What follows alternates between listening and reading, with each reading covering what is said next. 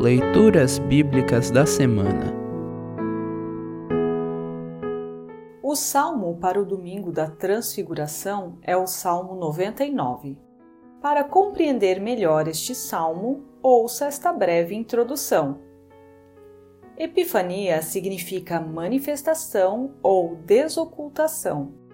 O período de Epifania, iniciado com a visita dos sábios do Oriente a Jesus, Mateus 2, 1 a 12, tem o seu ápice no episódio da Transfiguração do Senhor, Lucas 9, 28 a 36.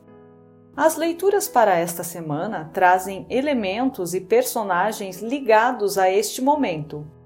O Salmo 99, por exemplo, em que Deus é apresentado como um rei justo e perdoador, lembra que Deus ao tirar os israelitas do Egito sob a liderança de Moisés e Arão, falava com seu povo desde uma nuvem. Êxodo 33, 9. O salmo ainda menciona que Deus seja louvado e adorado no seu Monte Santo. A transfiguração acontece num monte e ali, desde uma nuvem, na presença de Moisés, Elias e alguns discípulos, Deus diz: este é o meu filho, o meu escolhido, escutem o que ele diz. Lucas 9:35. Ouça agora o Salmo 99. Salmo 99. Título: Deus, o Rei poderoso.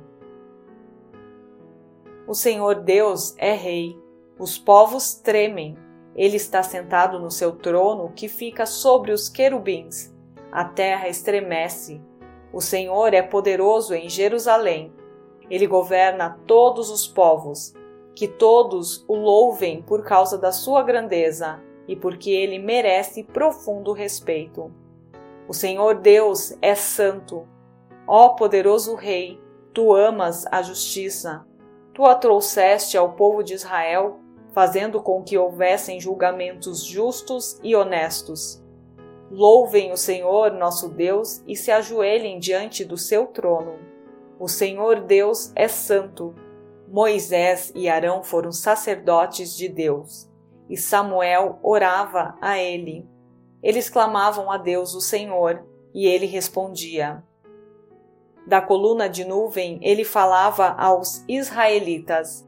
Eles obedeciam às leis e aos mandamentos que ele lhes tinha dado.